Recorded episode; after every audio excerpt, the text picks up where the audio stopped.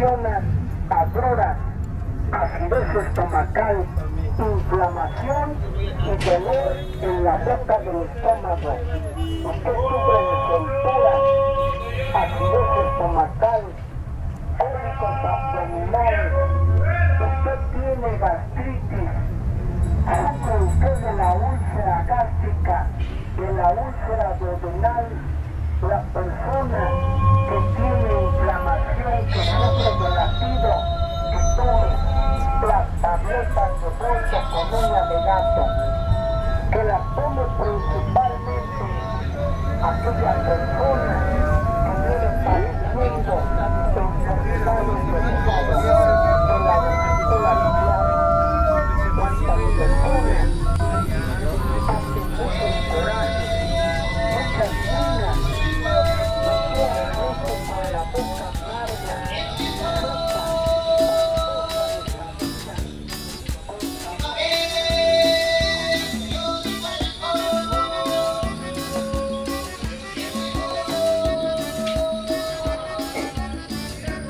Hola, bienvenidos a Podcast Fuego Nuevo.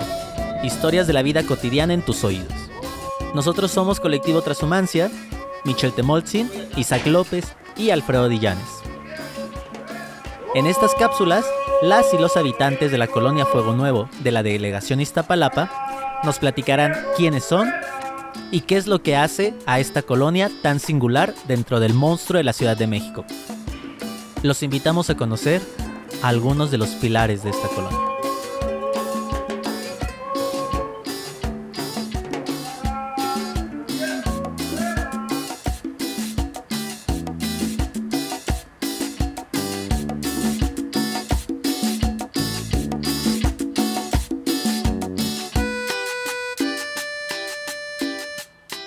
Dentro de las actividades del proyecto Podcast Fuego Nuevo del programa social Colectivos Culturales Comunitarios 2021 de la Secretaría de Cultura de la Ciudad de México, en el taller de creación de podcast, los participantes crearon una cápsula de lo que será sus propios proyectos personales.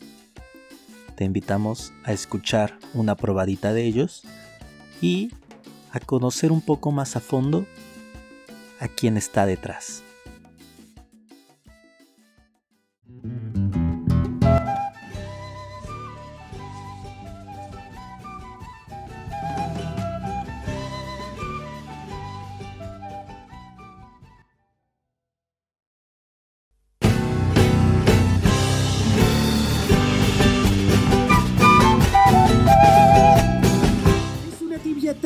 Verano en el 600 a.C.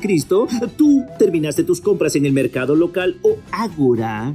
Luego ves el cielo nocturno y ahí notas que unas estrellas parecen moverse y les nombras planetas o viajeros. ¿A dónde van los días que pasan? Íbamos en un autobús y volteó y me dijo, papá, ya llovió y llovió y se mojó la luna. ¿Por qué el cielo es azul? una pluma y un martillo. Ponlos a la misma altura y suéltalos. ¿Quién llega antes al suelo? La pregunta aquí es, ¿por qué pasa esto? salió de la nada es que el universo se hizo gigante. Porque se contagia la risa, porque algunas noches lloras cuando duermo. Porque crezco todos los días, pero todavía no llego hasta el cielo. Quiero saber por qué.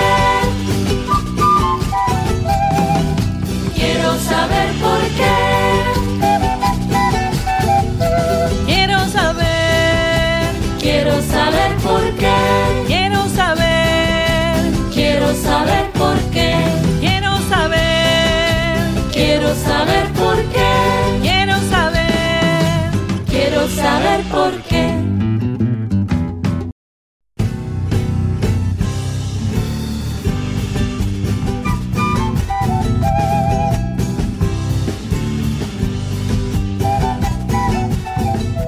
Ya sea un niño haciéndole preguntas a sus padres, un adolescente preguntándose en dónde está el universo, un premio Nobel dilucidando sobre física cuántica o un físico renombrado imaginando qué pasaría si fuera a la velocidad de la luz, o bien un sabio de la antigua Grecia tratando de partir un grano de arena hasta no poder dividirlo más, todos nos hemos hecho preguntas. Y hemos hecho preguntas. Si tienes preguntas, levanta la mano.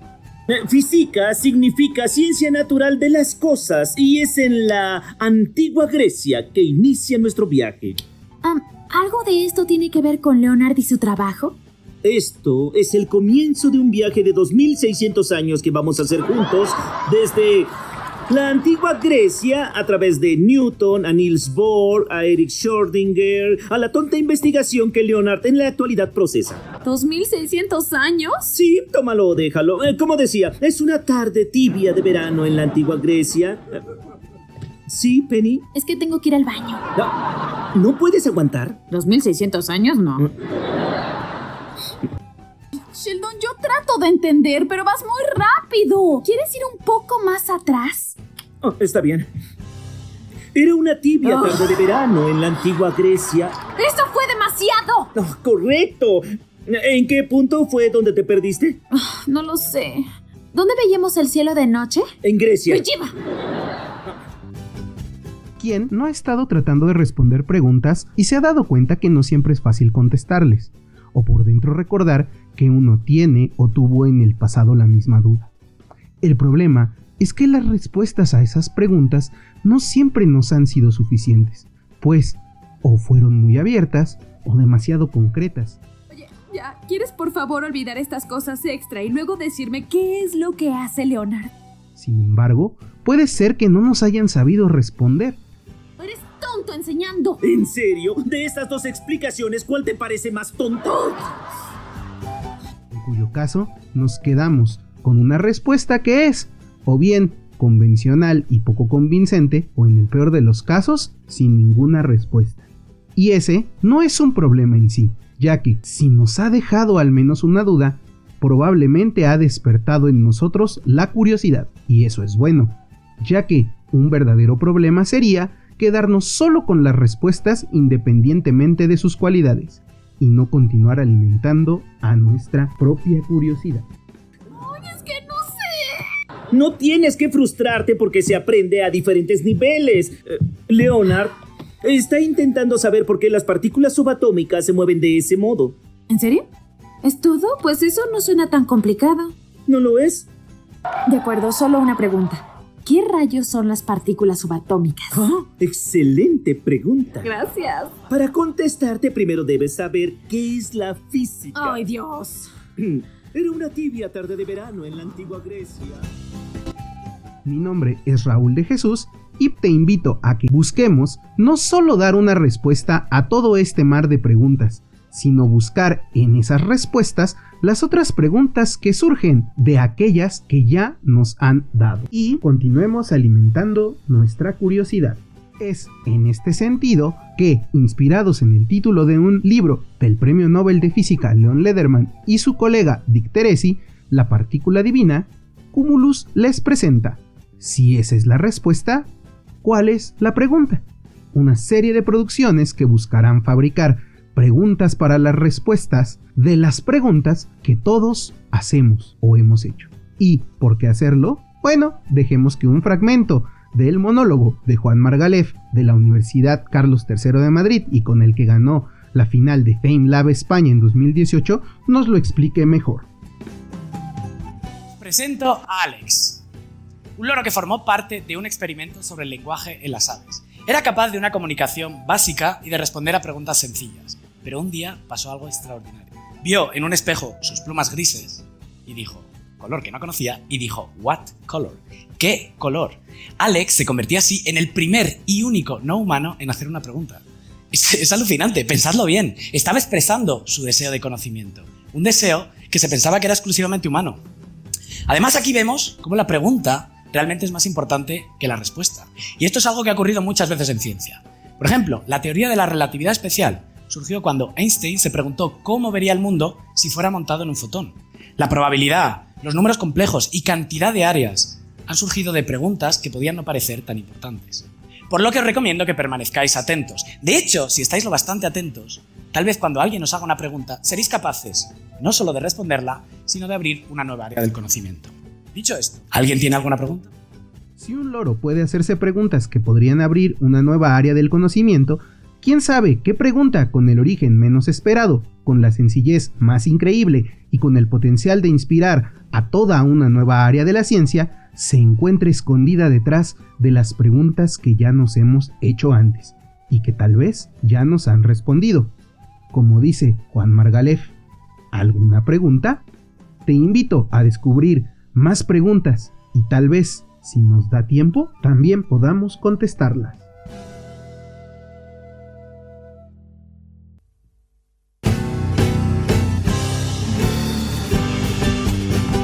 Esta es una producción original realizada por Cumulus en noviembre de 2021 desde algún punto de la Ciudad de México. Guión y conducción por Raúl de Jesús. Agradecimientos especiales al colectivo Tasumancia por ser el semillero de ideas y técnica, a la maestra Ana Roldán por sus apreciables comentarios, consejos y el tiempo en el mar de sus ocupaciones que brindó para la revisión de los textos y audios. El tema musical de este podcast se titula ¿Por qué por qué? y es interpretado por Canticuénticos con música y letra original de Ruth Illar y Sebastián Cuneo. La voz de la rúbrica es de Alejandra López. Fragmentos de audio adicionales. La teoría del Big Bang en español latino. Episodio 10. El experimento gorila. ¿A dónde van los días que pasan? José Emilio Pacheco. Llovió y llovió y se mojó la luna. Texto de Edel Juárez. ¿Por qué el cielo es azul? Curiosamente 96. Porque una pluma y un martillo caen a la vez de Quantum Fracture con José Luis Crespo. ¿Por qué? ¿Por qué? de Canticuenticos. Preguntas y catástrofes por Juan Margaler Final de Fame Lab España 2018. Monólogo ganador. Claro, pues mira, yo soy Raúl de Jesús Guzmán. Soy, este, bueno, trabajo en Facultad de Medicina como apoyo académico. Lo que hacemos es programación, trabajo en el Departamento de Informática Biomédica. Entonces, eh, programamos lo que son expedientes clínicos, eh, aplicaciones web, eh, aplicaciones que requieren los, los alumnos. Pero lo, lo, chistoso, lo interesante aquí es que yo no soy programador ni informático, yo soy biólogo. Este, ahora sí que los azares del, del destino me llevaron a la programación y a estar ahí trabajando, la, la, cercanía. Yo estaba trabajando en un laboratorio, conocí a, a una persona que me pidió ayuda para hacer algunas cuestiones de programación y poco a poco me fui metiendo. Entonces, dejé de lado lo que yo hacía de biología por terminar acá trabajando en, en estas cuestiones de informática, con, principalmente en desarrollo. A, a, a, veces le damos soporte a los alumnos con las aulas virtuales y esto. Entonces ya te imaginarás que a partir de la pandemia, lo que hacíamos, que era algo como complementario, pasó a ser algo muy importante, porque entonces ahora las aulas virtuales, el Zoom, que necesitamos una aplicación para que se registren los alumnos, una aplicación para esto. Y entonces, no, eso es, eso es a lo que yo me dedico. Oye, y aprovechando justo ese momento de la pandemia que, que, que, mencionas, ¿qué onda con, bueno, me imagino que lo más, bueno, de los momentos como más eh, problemáticos debió ser las, la cuestión de exámenes, ¿no?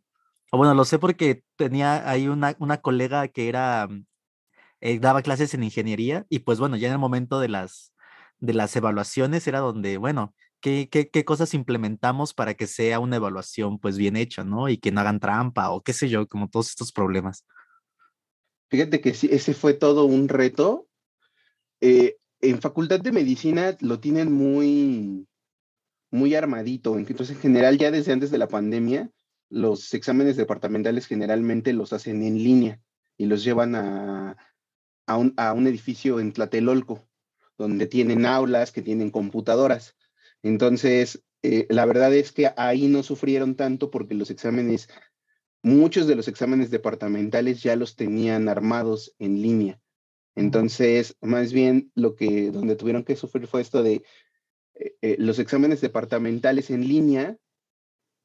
Tú lo que hacías era que había un monitor en el aula y entonces llegaban los alumnos, te enseñaban su credencial, les asignabas una computadora, donde tú ya sabías que en qué computadora había estado qué alumno, tenías que verificar su, su identidad, eh, estas cuestiones para evitar que hicieran trampa, ¿no? Y acá, aunque ya tenías todo el, el, examen y les podías dar el link para que entraran, pues justamente, ¿cómo te aseguras que es el alumno, que no está solo, que no tiene otros, otros recursos. Eh, ese fue, ese fue un, un, gran reto en tratar de mediar la información. También en algunas clases, digo, con los médicos es difícil porque, por ejemplo, en anatomía o en cirugía, pues cómo sustituyes la práctica con, con, con en este caso, los cadáveres, ¿Cómo lo haces desde casa, no? Ni modo que le digas al alumno consígase su propio cadáver, ¿no? Entonces no es fácil.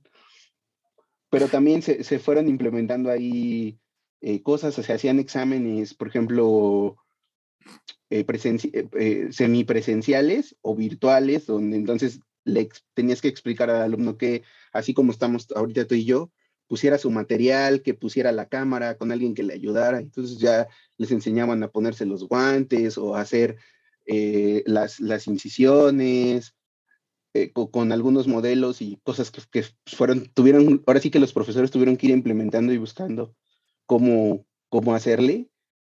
Y sí, sí fue, sí fue bastante, fue, fue un reto bastante, déjame platicarte no solo con ellos, sino la universidad, la, la facultad tiene clínicas eh, clínicas de atención, una que es la clínica del sueño y otra que es la clínica de psiquiatría y salud mental, que no pararon, o sea, pararon solo la semana, digamos que del día que se cerró la universidad, Ajá. y fue como, ¿y ahora cómo le vamos a hacer? ¿No? Porque ya no los podemos ver presenciales, y entonces se, se les hizo toda una plataforma para que, por ejemplo, los, eh, en psiquiatría los pacientes pueden solicitar una consulta uh -huh. vía internet se confirma su consulta, les llega por correo y luego el día de su cita ellos entran y entran a una salita de espera como tipo cuando vas al banco que te dice espere su turno. Ajá. Te hablan y en el momento en el que te hablan te libera la liga, en este caso utilizábamos Google Meet, te abría la liga de Meet, entonces ya podían entrar ellos a Meet y tener su consulta.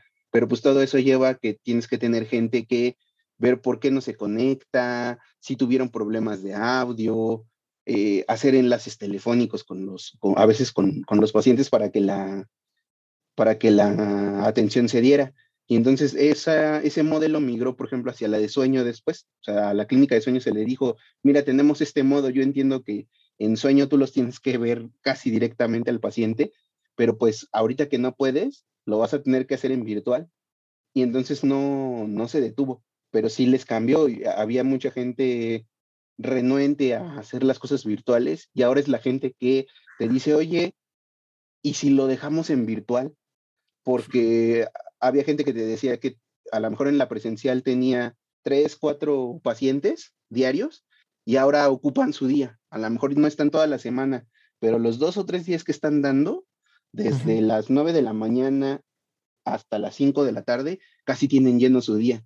Y para muchos de ellos es importante porque no pierden el tiempo y les permite hacer otra cosa, lo virtual. O sea, a lo mejor les permite, había algunos que, que justo ampliaron sus horarios a decirte, bueno, oye, yo te puedo, yo puedo atender un día más, porque como ya no me tengo que mover de donde estoy, ya no tengo que ir físicamente, ya no es impedimento.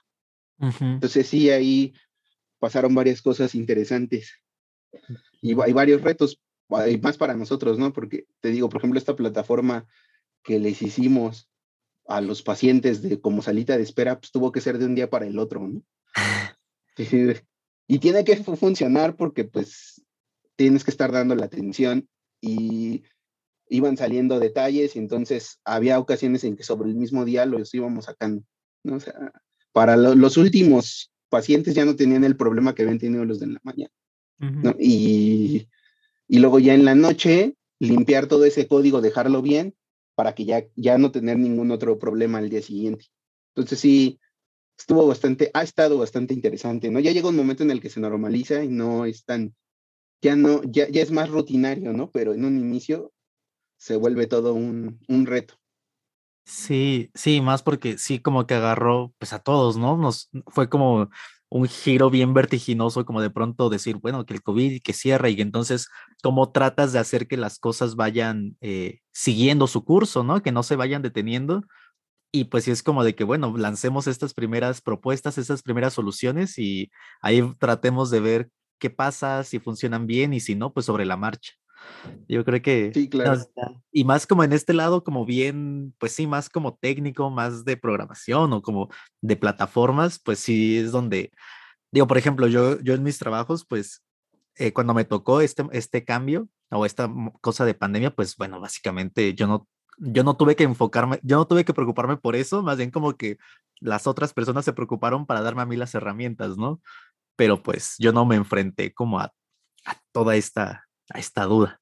Pero bueno, ese es, ese es como un algo, algo interesante de que, de, de, bueno, me parece muy interesante este momento pandémico. Eh, sí, bastante. Oye, una, una duda, ¿dónde vives tú? Yo vivo aquí en Iztapalapa, en la Ciudad de México, en la colonia San Juan Jalpa, es de las que están aquí por donde está el Panteón. Oye, y pues aprovechando que vamos hacia, hacia la colonia, eh, ¿cómo describirías tu colonia? ¿Cómo describiría mi colonia? pues yo creo que ha sido una, una colonia que yo describiría como que en un principio era como muy uh, eh, popular y chiquita, pero que con el paso del tiempo ha crecido demasiado. ¿no? Ah, o sea, yo recuerdo de más chico, antes tú andabas en la calle, sin, si no bien de hablarle, sí de vista conocías a toda la gente. Y ya con el paso del tiempo, ahora ya es difícil que conozcas a todos los que están, incluso salir a la, a la tienda de la esquina y, te encuentras a gente que dices, hoy nunca te había visto, ¿no? Creo que ha sido un, ha, cambiado la dinámica de, de, esta, de esta colonia, era una colonia muy, muy familiar y muy de conocidos. Eh, por lo menos la zona en la que yo, en la que yo vivo es gente que son, por ejemplo, mis padres, que son los hijos de la primera generación que llegó a, poblar esta, e, e, esta colonia, ¿no? Entonces, eh, te cuentan ellos que sus papás fueron los que los trajeron, que ellos vivían en otros lugares, este, mm, eh, eh, que te, platican, ¿no? Esto que, es muy, bueno, a mí me ha tocado muy clásico en algunos lugares de, que te hablan de que la, la pasó, pasó a ser como del pueblito al barrio, del barrio a la colonia, ah. como cada vez más, más grande, porque ellos te dicen que de, donde yo vivo se veían las milpas, ¿no? Y entonces alcanzaban a ver Ermita y Iztapalapa muy lejano y era hasta donde tenías que caminar para que hubiera algún transporte, que te, luego a veces con ellos tienes discusiones cuando se te ocurre decir algún detalle como, no, pues es que la tienda o el mercado están a tal distancia y entonces se voltean y te dicen, no, están a tantos metros exactos porque nosotros hicimos los hoyos para que metieran el, el entubado, ¿no? Entonces nosotros sabemos cuántos metros de tubo para el drenaje hay. Te platican de, eh, es muy común ver en las calles que encuentres las rocas, las peñas grandotas, ¿no? Y te platican, no, esas peñas son nada, nosotros sacábamos unas peñotas enormes, o te enseñan fotos de, por ejemplo, en la zona de atrás donde yo vivo hay unas unidades y son, eh, son unidades habitacionales, la gente está muy tranquila y ellos te platican, no, pues cuando nosotros llegamos ahí atrás, hay, ahí atrás hay cuevas. Entonces la gente no sabe que está viviendo sobre las cuevas, ¿no? O sea, hay gente que a, la que luego platicando con ellos te dicen, ¿cómo creí? Yo llevo aquí 10, 15 años viviendo y no sabía que el edificio en el que vivo está sobre una cueva. Sí.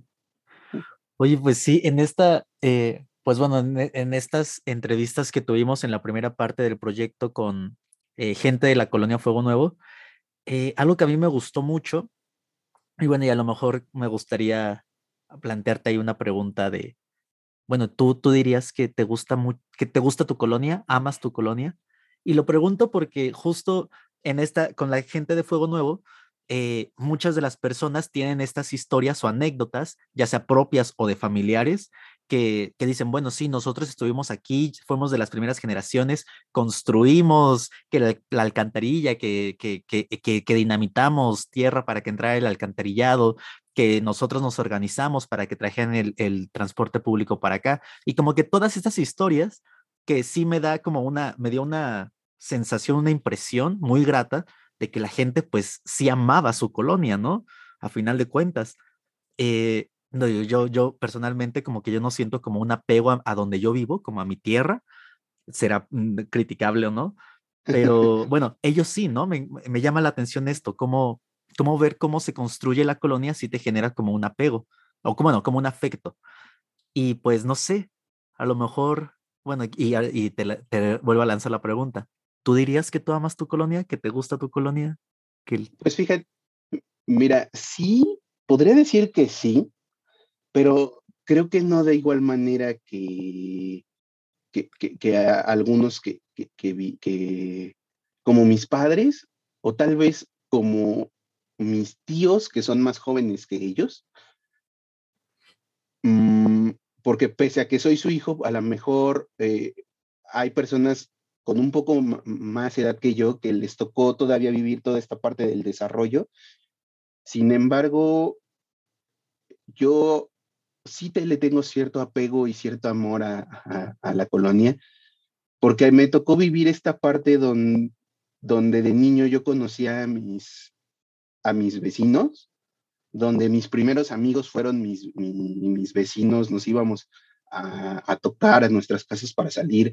A mí me tocó todavía la época donde podías estar perfectamente sin problemas jugando en la calle, echando la, la, reta, jugando correteadas, andando en la bicicleta y te podían dar las 10, 11 de la noche y no había ningún problema de que estuvieras hasta esas horas, ¿no?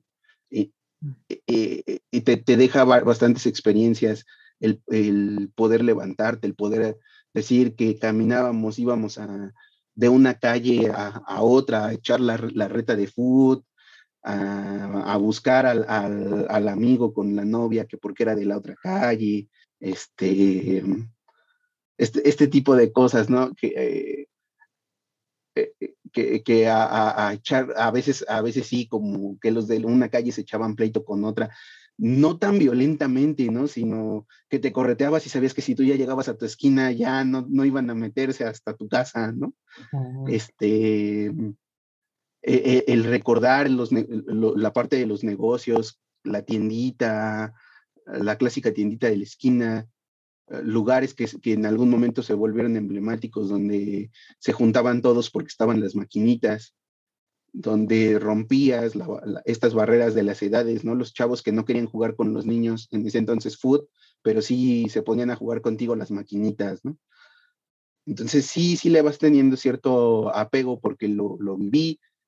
Eh, a mí me tocó estudiar la, la primaria en una primaria que también está aquí cerca, está aquí en la colonia, ¿no? Aunque también tuve después un shock porque yo veía que, por ejemplo, muchos de mis compañeros de niños querían o aspiraban a las secundarias o a las escuelas que están por aquí, ¿no? Mm. Una, hay una secundaria muy famosa que es la técnica 97 y todos aquí aspiran a, a esa secundaria. Yo me acuerdo que algunos, incluyéndome, decíamos, no, pero muchachos, la vida va más allá de la colonia, ¿no? O sea, está bonito, pero a mí, por ejemplo, me llamaba el reto de irme a una que estaba en el centro de Iztapalapa, porque implicaba que ya, ya viajaba yo en el micro, a lo mejor no de ida, porque de ida me iban a dejar, pero el regreso ya me tenían la confianza de, pues mira, a, una calle donde está la secundaria sale el micro que te trae y te deja aquí en la esquina de la casa, ¿no? Entonces, puedes irte sin problema. Y, y, lo mismo, Ah, yo lo veía ya después cuando nos tocó lo de salir de la secundaria y yo veía que muchos de ellos querían lo que hay cercano aquí, ¿no? Que es un CONALEP. Y yo decía, no, yo me quiero ir a una prepa, yo me quiero ir más lejos, quiero expandirme. Pero pese a ello, sí existe como este sentimiento de, bueno, me, me regreso, ¿no? Y, y, ahora lo ves con nostalgia. Digo, no soy tan grande, ah, tengo 31 años, pero yo no me veo tan grande, ¿no? este, qué día hablaba con unas amigas que me decían, es que tú acuérdate cuando ibas a la tienda, cuando ibas a algún lugar, ¿a quiénes les decía señor, no? Les decía señor a la gente que tiene tu edad ahorita. este, pero, pero volviendo al tema, sí existe como esa parte un poquito de nostalgia y de repente, ahora, estos ahora con la pandemia, a estos últimos años, o estos últimos meses más bien, donde cambiaron los semáforos y mucha dinámica también cambió, De repente si, si, si es nostálgico que te asomas y ves a otros niños que son los que andan en la calle, ¿no? aunque ya lo ves con otra... Ahora te preocupa porque dices, híjole, este, ya no está tan, tan seguro. Al menos la seguridad que uno tenía ya, ya no la tienes, ¿no? Si ahora de grande a ciertas horas dices, híjole, no, ya no. Yo que tengo la fortuna de tener un auto, híjole, a cierta hora mejor salgo y lo guardo en, la casa porque no, ya no se puede quedar afuera. ¿no? Te, vas, te, vas, entristeciendo un poco con, con ello, ¿no? El ver cómo pasaron de que a lo mejor la vecina ponía sus macetitas en la calle a cambio de poner una macetita colgada en la pared, ahora poner una cámara de seguridad. Eso es un poquito impactante en, en, la situación, pero yo veo que la, la, la, dinámica sí, sí cambió, como que se urbanizó más, llegó mucha más gente, gracias a que se construyeron alrededor de la colonia varias, varias unidades habitacionales. ¿no? Entonces se volvieron estas zonas como un poquillo dormitorio de tú las ves muertas todo el día y en la noche empieza a salir, empieza a llegar la gente, un ratito ves las luces prendidas y al ratito se apagaron porque llegan a dormir, ¿no? Justo al justo descanso, pero dan una interacción distinta. Sí, sí. Eh, oye, oye, pues como que le has puesto, bueno, eh, como que le has puesto mucha atención a justo las dinámicas de la colonia, ¿no? Está, está padre eso. Como que muchas veces damos cosas por sentado, ¿no? Como que la normalización, la cotidianidad nos deja, pues no, nos deja ver como muchas particularidades, ¿no? Está padre. Oye, em, virando, virando la conversación em, hacia las actividades del, del colectivo. Bueno, como te comentaba, esto fue, mm, bueno, este es el tercer módulo en el que tú te uniste, que es el de ya creación de podcast, de, para dar herramientas y como para, para crear tu propio podcast. Antes de este, no sé si sabías, no sé si por ahí viste la información en algún momento, pero antes hubo otros dos módulos, que el primero era un laboratorio de investigación corporal y el segundo era un taller de narrativa creativa y voz. Eh, hubo como este interés por parte de nosotros, como de, sí, pues nuestro objetivo final es hacer un podcast. Nuestra apuesta fue eh, llegarle al hacer un podcast por otro lado, justamente porque al final de cuentas somos bailarines, los que conformamos el colectivo, creemos en la importancia del cuerpo. Eh, entonces, pues bueno, tomamos como este acercamiento primero corporal, luego como de construcción de historias, luego como ya más de voz, y para llegar como a este tercer módulo. Eh, digo, no sé, pues no, no, no estuviste en estas tres, en estos dos anteriores, pero al menos eh, como, como sobre este taller, este último, que ya prácticamente va a acabar, nos queda nada más una sesión, quisiera saber, bueno, para empezar como tal cual, lanzar la pregunta más básica como, ¿por qué te interesó? Eh, y pues a final de cuentas, como tener noción de tus impresiones a lo largo de este taller, a lo largo de no sé, cómo, bueno, sí, sobre el taller, sobre las dinámicas que se dieron, a final de cuentas, creo yo que en cierta forma, aunque fue muy fluctuante la participación de varios, eh, bueno, a mí me gusta pensar que sí hubo como este cierto como comunidad le llamamos, ¿no? O le llamo yo, como con la gente, porque hubo gente que sí tomó los talleres anteriores y siguió, ¿no? Y como que hay como cierta cosa ahí particular. Pero bueno, a final de cuentas es eso, como por qué te interesaron, ¿Qué impresiones tienes de lo que viviste con nosotros? Pues fíjate que, ¿por qué me interesó? Es una cuestión que traigo de, años, de años, de verdad, desde que, desde que estaba yo cursando la carrera con uno de, un amigo que tenía en ese entonces, que éramos un niño y mugre, nosotros veíamos a sus papás y a otros compañeros de la carrera que tenían desarrollos más allá de lo que habían estudiado, es decir, era gente que se reunía una o dos veces al mes a discutir a las, por ejemplo, en el caso de su papá, de su papá y sus, sus amigos de él, eran señores que se, se, se reunían a discutir las noticias, pero era un grupo variado de gente que disfrutaba y de repente alguien les decía, oigan, les recomiendo leer un libro y al siguiente mes todo el mundo decía, ya lo leí, intercambiaban cosas y de repente tenían cuestiones como un día nos invitaron porque en, un, en uno de los mercados, en una placita, eh, eh, ahí en Iztacalco hicieron una muestra y, hicieron talleritos y esto, pero fue de ellos, o sea, no, es, no era como algo, y alguna vez platicando con ellos nos decían que les daba esta cuestión de que tienes que convertir tus hobbies en algo productivo para ti, no necesariamente en cuanto a dinero, ¿no? Entonces yo, yo desde ese entonces tenía esa idea de tengo que o me gustaría hacer algo eh, donde yo pudiera aportar un granito de lo que fuera o por lo menos eh, las cosas que voy aprendiendo, las cosas que voy viendo, las cosas que me van siendo curiosas, que no se queden para mí, ¿no? Que, puedan servirle a alguien más. Desde, desde ahí nació esa, esa curiosidad de hacer este tipo de cosas.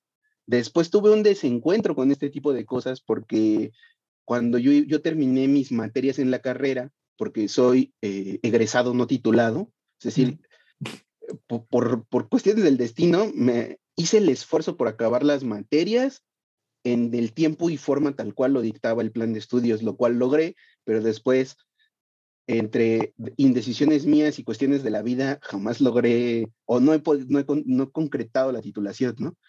Pero justamente una de las cosas que no me, me dejaban concretarlo es que yo nunca planeé que, eh, eh, por ejemplo, mis papás me ayudaban y me apoyaban en todo lo que podían, pero sus recursos no les daban para darme ni pagarme la carrera. Entonces yo siempre dependí de una beca. Lo que yo no calculé es que cuando acabara mis materias se iba a acabar la beca. Entonces, ¿cómo iba a hacerle para el año, año y medio que seguía según en mi plan de titulación, mantenerme? Y fue que entré a Universum a divulgar ciencia. Como anfitrión abren una convocatoria, si tienes ciertos requisitos, vas, pasas unos, unos módulos, te enseñan algunas nociones de cómo moverte, cómo hablar, porque lo abren a toda la comunidad universitaria. Yo tengo mis críticas acerca ya después de ese modelo, que se me hace que a través de la, de la nostalgia, el amor, el amor que le puedes tener a tu propia universidad, te ponen a hacer algo que, te deberían, que le deberían de pagar a la gente, que te lo pagan porque te dan una beca, pero no te pagan a mi, a mi consideración, no te pagan lo que es. Entonces un poquito juega, siento que la universidad ahí sí juega con eso. A lo mejor es escabroso lo que digo, pero para mí es así, ¿no? yo alguna vez les dije, el problema es que ese museo vive de sus anfitriones en gran parte y el día que no están, ese museo sufre, porque el día que faltan gente, lo notas en, la atención. De ahí sufrí el desencuentro a que yo vi muchos proyectos de divulgación de la ciencia nacer de ahí y muchos que aún siguen vivos. Y muchos a lo que agarran es que en el museo tú vas a una sala te dan un recorrido por la sala y al final, cuando juntas grupos de gente o a los grupos que vienen de las escuelas, los pones a hacer un tallercito al final, a que, a que hagan algo, ¿no? Y yo ahí fue mi primer desencuentro porque yo les decía, ok, mucha gente va entusiasmada porque va a ser el avioncito de papel, la ranita de cartón, pero la ranita de cartón del avioncito de papel es tu gancho para entusiasmarlos pero ya después, yo cuando salía del museo veía que las ranitas, lo que habían hecho, se quedaban ahí tirados o se, iban al bote de, basura, ¿no? Ese fue mi primer desencuentro con ello, porque yo decía que yo me negaba a, dar los talleres, porque les decía que tenías que dejarles algo, ¿no? O sea, algo que les sirviera, que si se iban a llevar algo hecho con sus propias manos, les sirviera por lo menos para que a quien les preguntara, mira, yo lo hice y, esto explica tal cosa, ¿no? Entonces, ya de ahí, eh, de ahí me nació como la curiosidad por el tema de mi podcast, de, divulgación, porque eso sí, así, así, como también me puedo quejar de, la parte administrativa y lo que yo siento, también es muy formador, porque te da eh, esta cuestión de acercamiento con la gente, manejar un grupo, cómo hablarle, cómo llevar un discurso a distintos tipos de, de gente, porque tú estando ahí, le tienes que hablar a un alumno de medicina que fue a ver la sala del cerebro y que tiene conocimiento, y entonces si tú no le sabes, eh, no lo sabes llevar, te toman de, ah, yo sé más que tú. Y también puede ir una familia con niños de 3, 4 o 5 años a los que les tienes que explicar la misma información y tienes que encontrar la manera de hacer que esos niños se interesen por un tema que a lo mejor a ti en tu carrera ni siquiera te interesó en su momento, ¿no? este, yo, por ejemplo, entré a ese museo intentando entrar a otras áreas. Siempre he tratado de buscar complementar.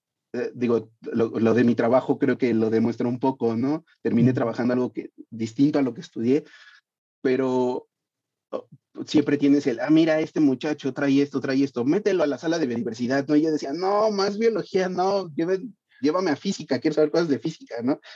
Entonces yo me escapaba porque teníamos biodiversidad y la sala de cerebro y yo me escapaba, yo vivía en cerebro, ¿no? Estaba un poquito más alejado de los temas de biología y estas cosas, aunque seguía siendo biología, y te da esas, te da esas armas y esas herramientas. Entonces, ya desde ahí te digo, ya traía la idea de yo quería hacer algo, ya fuera por mí o por mis amigos, y ya tenía por lo menos el, el don de hacia, hacia el que, la, lo que fue la divulgación. Después, eh, en 2016, 17, 18, sí, en 2016, aquí en la alcaldía, independientemente de ideas políticas y lo que fuese, a un amigo le hablan del área de cultura. En ese entonces era, creo que la coordinación ejecutiva de cultura, porque querían o tenían ellos, en, en, en, ahora sí que en el mar de las ideas, tenían ellos la idea de de hacer la cultura para Iztapalapa, querían hacer de Iztapalapa un Coyoacán, un nuevo Coyoacán, ¿no? un centro nuevo de cultura, y querían todo, todo, todo lo querían meter o, organizar con cultura, ¿no? Entonces, le, le, le hablan a un amigo mío para que les ayude con cosas de divulgación de la ciencia. Lo que pasa es que divulgación de la ciencia es un campo muy grandote. Él hacía cuestiones de divulgación de la ciencia en cuanto a organizar congresos. Eso cuenta como divulgación de la ciencia, ¿no? Entonces tenía un, tenía un currículum muy grandote en divulgación de la ciencia, pero nunca se detuvieron a ver en qué de la divulgación de la ciencia. Entonces lo mandan llamar, él acepta, acepta el reto, dice, bueno, sé organizar cosas, no sé exactamente en el área de la, de la producción, y entonces él se acuerda que tanto otro amigo como yo teníamos un poquito de expertise en esto de los museos y de hacer talleres y este tipo de cosas. Y entonces nos dejó, nos habló y nos dijo, yo me peleo lo administrativo, los materiales, el, si hay que ir a buscar a alguien, yo lo hago. Ustedes den las ideas, ustedes den los temas. Y entonces ahí me dio un poquito la manita a hacer el desarrollo de, de actividades y entonces me puse a hacer charlas y hacíamos charlas. Ahorita en, en Iztapalapa hay un kiosco pero hace tiempo quitaron ese kiosco y pusieron una cosa bien fea que se llamaba la concha acústica. Una concha bien rara, ¿no? Pero la gente le empezó a tomar como punto de referencia en Iztapalapa. Y entonces yo empecé a dar charlas ahí. Y tu, tuve esa, esa, esa como parte de que tuvimos un equipo grande de gente que dábamos talleres en las casas de cultura y charlas, cuestiones de ciencia, pero yo trataba de llevarlas a no me vengas a vender que van a hacer una manualidad. Venme a vender esa manualidad que les va a demostrar que se van a llevar. Y si eso al final resume toda la información que les estás dando, lo hacemos. Y afortunadamente tuve un equipo de gente que eh, algunos fueron voluntarios, otros los buscamos nosotros, que entendió y se hizo algo muy, muy, padre en ese entonces. Eh, ya desafortunadamente después, pues vienen tiempos políticos, te dejan de dar al apoyo, tú te empiezas a interesar, en este caso, yo pues empecé a buscar, bueno, ¿y ahora qué sigue, no? Porque esto no tiene, no va a tener continuidad, desafortunadamente es así. Este, yo te voy a ser sincero, con, yo no tenía por lo menos alineamiento de ideas políticas con, con el gobierno anterior que estaba en esta alcaldía, ¿no? y terminé trabajando con ellos fui todavía con la esperanza con el nuevo gobierno que llegó. Dije, bueno, estos sí traen unas ideas más parecidas a lo que yo traigo en cabeza y fui y les metí y me dijeron, desafortunadamente el proyecto está muy bonito, pero ya tienes la marquita de que trabajaste en la administración anterior, entonces no sé si puedas o no puedas continuar, ¿no? Entonces, llega un momento en el que dices, mira, ¿para qué luchas contra ciertas cosas y me fui abriendo hacia, hacia ahora lo que es mi nuevo, mi nuevo trabajo. Me, empecé a especializar ahora en programación, este tipo de cosas. Y tenía mi idea ahí de todos esos talleres que tengo ya hechos, e, escritos en papel, los puedo conjuntar en algo. Y primero pensé en videos, pero la verdad es que para la parte creativa, en cuanto a, a hacer una cápsula, hacer una caricatura o algo así, la verdad soy malo, dibujando soy malo. Y me di cuenta que investigar para aprender a hacer todo eso con programas de, de edición es difícil y tienes que tenerle mucha dedicación, ¿no? Y ya por ahí me digo, retomé los podcasts, volví a escuchar podcasts. Ahora en la pandemia me aventé unos podcasts de ciencias que yo me acuerdo escuché tres o cuatro veces porque los que lo hacen son compañeros de la carrera. Y ahora en pandemia me los aventé de corridos completos, ¿no? Y entonces dije, ah, mira, de aquí puedo sacar esto, esto, esto. Esto me gusta, esto no me gusta de lo que hacen y empecé a ver la variedad. Y tenía ya, ya de ahí como que se le fue dando forma, ¿no? de ahí la curiosidad por hacer un podcast. Entonces llegó a, mira, por mi tiempo, por, por mi tiempo, mis actividades, mis intereses, yo creo que lo más, lo, lo que más queda es hacer un producto audible, algo que yo pueda escuchar. Mm, eh, ya después, ya después con ustedes vi que no es tan sencillo, ¿no? Ah, como lo pensaba, pero qué bueno. Y así en ese mar de cosas, un día justo, y, tiene que ver con, con esto, cómo, cómo, son las cosas, no tiene que ver con que un día llega mi hermano y me dice, oye, ¿ya te uniste al grupo de la, al grupo de Face de la colonia? porque venden cosas y reportan cosas y así nos enteramos. La verdad es que fue por el puro chisme, ¿no? De cuando pasan las patrullas, nos vamos a enterar qué pasó, ¿no? O para saber cuándo no salir, porque capaz que ya sucedió algo aquí, pues mejor nos quedamos en casa, porque somos muy dados a que en eh, los viernes o los fines de semana salir a buscar la cena, por lo menos algo afuera, algo así, ¿no? Entonces me uní y empezaron a subir empiezan a subir que los anuncios, que vendo esto, que vendo lo otro, y de repente por ahí algunos vecinos empezaron a subir, oigan, yo tomé un curso y se va a dar este otro curso nuevo, ¿no? Y ya lo había visto y yo había buscado cómo hacer un podcast, eh, pero son cursos de paga y entonces de repente también te, tardas con esto de, híjole, lo pago y cuándo lo veo, porque ya me pasó, con cursos de programación me pasó, ¿no? Que trabajo en eso y los pagué y luego es, no, pues nunca, nunca lo continué. Conseguí una beca para un curso de, eh, en programación de Python y es fecha que he hecho el módulo 1 y lo he podido acabar porque no he tenido ese tiempo. Y entonces, por ahí me encontré el flyer justo de que iba a haber un taller de podcast y, lo vi. Y la verdad es que al principio le dudé porque sí la persona que lo subió nos dijo, no, pues es que es de la colonia Fuego Nuevo y, y es para esto. Y dije, pues, si no es ahorita, ¿cuándo, no? Entonces rellené el formulario y dije, pues a ver si me contestan, ¿no? Y, y pues, afortunadamente me contestaron, eh, me dijeron que sí, que me, que me esperaban la primera semana y ahora ya pasando a esto, pues sí fue totalmente, es una experiencia totalmente distinta, que estoy casi seguro que no es lo mismo que intentarlo hacer tú, tú solito grabándolo, e, es padre que alguien que ya tiene la experiencia te ayude y en este caso, algo que yo también aprendí en, ese tiempo que estuve acá trabajando con la gente de cultura fue que les puedes aprender mucho a todo mundo. las técnicas, por ejemplo, uno terminaba agotado de dar una charla de una hora y de repente salían los que cantaban o el maestro de ceremonias y te daba consejitos de no es que no te agotes así la voz, hazlo de esta manera. Y fue algo muy padre que encontré ahora acá en el curso, porque uno puede tener la idea, pero está perdido y con ustedes fue, no, a ver, vamos a hacerlo por pasos, ¿no? O sea, a lo mejor tú ya tienes tu tema, pero piénsalo bien. Ah, el ejercicio este que hicimos la primer, la primer clase de piensa en quién te está escuchando, ¿no? Eh, fue algo que yo nunca tuve en mente, ¿no? Y me sirvió para poder llevar mis textos que estoy, mis guiones que estoy escribiendo, llevarlos y tratarme de acordar siempre de quién los va a escuchar. Tengo una, una amiga que ella sí se especializó en comunicación de la ciencia y entonces te dice que eso de que para el público en general es una mentira más grande del mundo, ¿no? O sea, no puedes hacer nada para el público en general porque aún en rangos de edades el público es multivariado.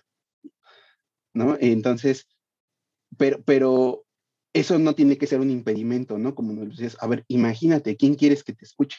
¿No? A lo mejor al final no es la, la persona que te va a escuchar, no va a tener ese perfil, pero como ayuda es bastante buena, porque entonces te ayuda a, dirigirte a alguien, a imaginarte una persona a la que le estás platicando las cosas.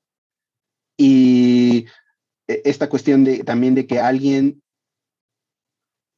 es como ese, ese empujoncito que te falta, ¿no? O sea, a lo mejor, eh, digo, las herramientas ahí están, no solo los programas, tú nos lo dijiste, en, en el teléfono tienes una grabadora de voz, lo pudiste haber hecho desde hace mucho tiempo, ¿no?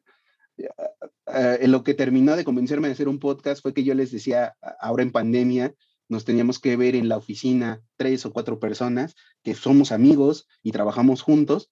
Y entonces para matar el tiempo mientras estás trabajando, estás platicando y diciendo tontería y media. Y luego les decía, híjole, si nos grabáramos con una buena edición y censura de lo que muchas veces decimos, pero podríamos divertir a la gente porque se nos ocurre cada cosa y a veces vamos de lo ridículo a lo sublime, ¿no? O sea, a veces según te resolvemos la crisis petrolera en el mundo y la crisis ambiental y hoy en día estamos hablando de qué monito, al día siguiente estamos hablando de qué monito y sus mejores piruetas, ¿no? Pero lo, llevas con, con, cierta manera que dije, sí, ese es, ese es el medio, la, el podcast. Y a mí me encantó ver esto de que es más fácil cuando ves las ideas de los demás.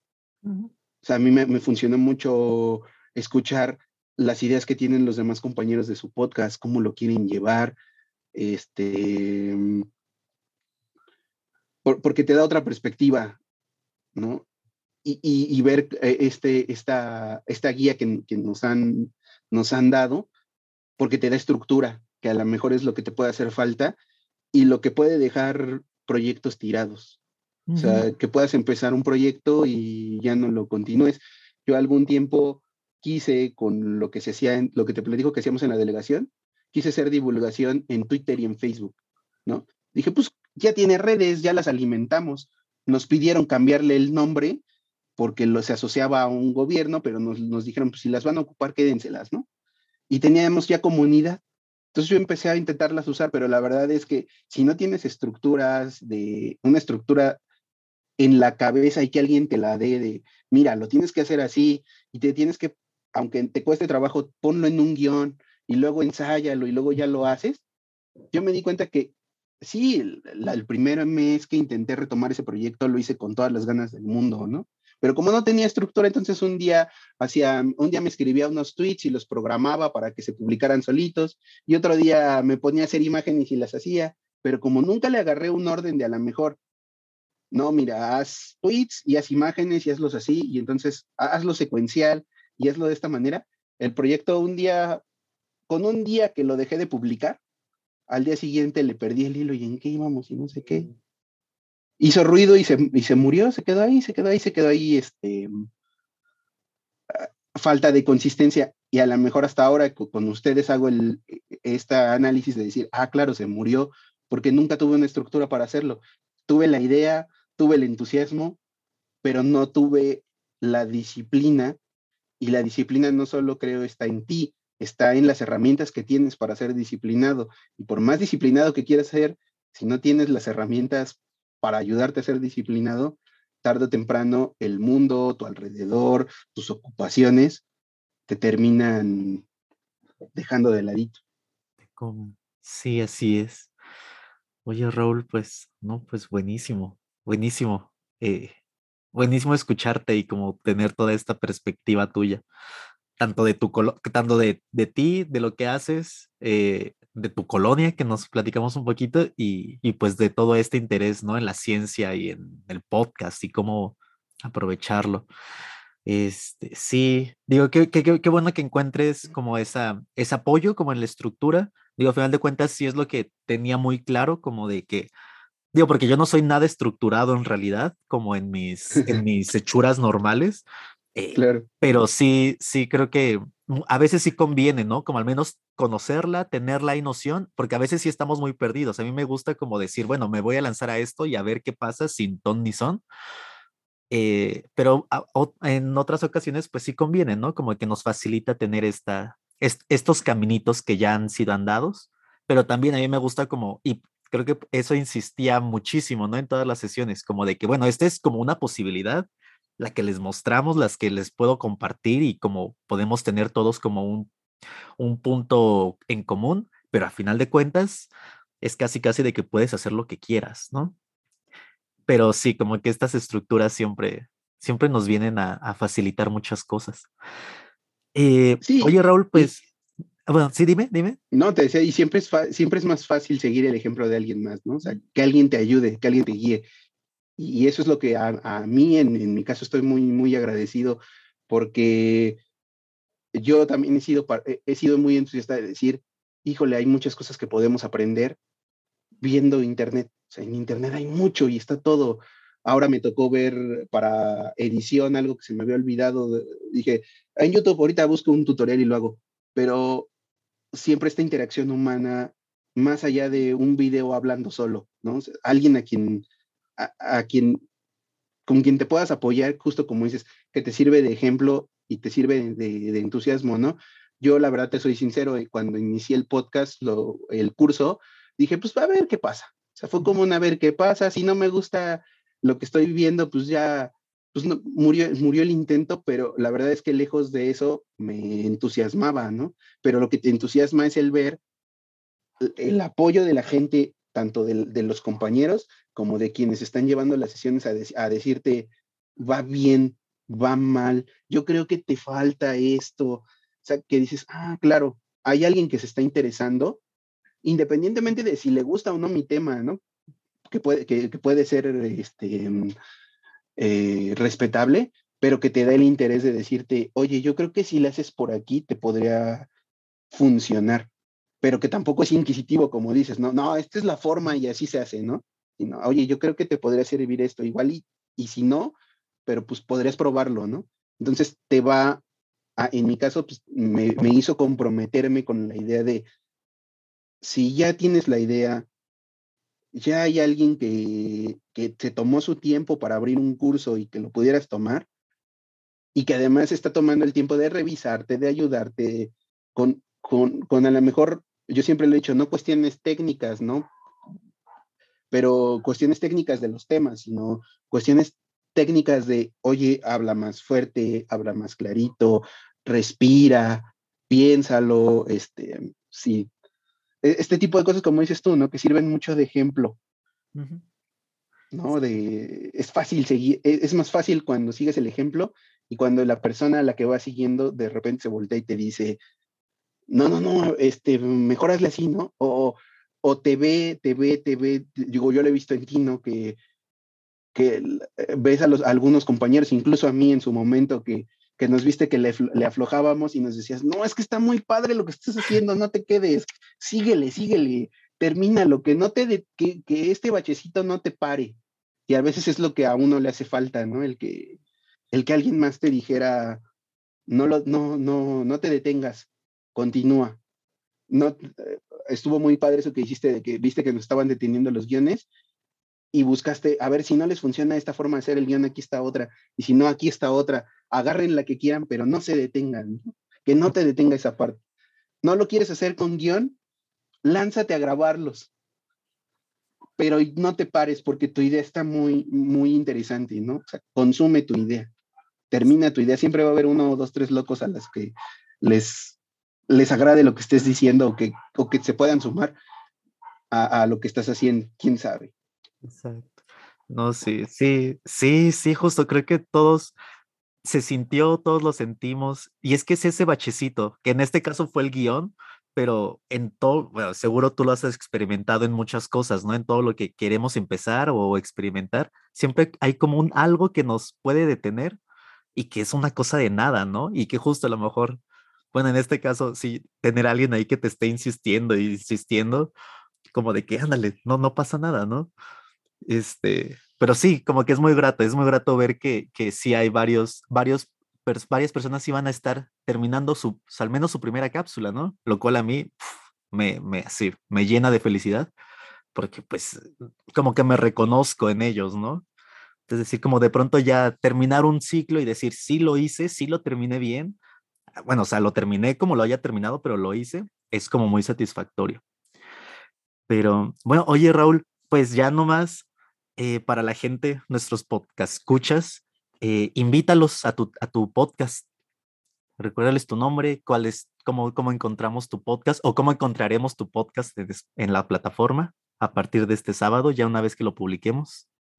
Pues yo los invito a que escuchen esta idea que tiene que ver con, bueno, ya escucharon, yo, yo tengo algo de instrucción en el área de las ciencias, no toda la que quisiera. Tengo bastante entusiasmo en cambiar la manera en la que comunicamos ciencia. Las maneras ya las hay en, en el mensaje, en lo que va del mensaje.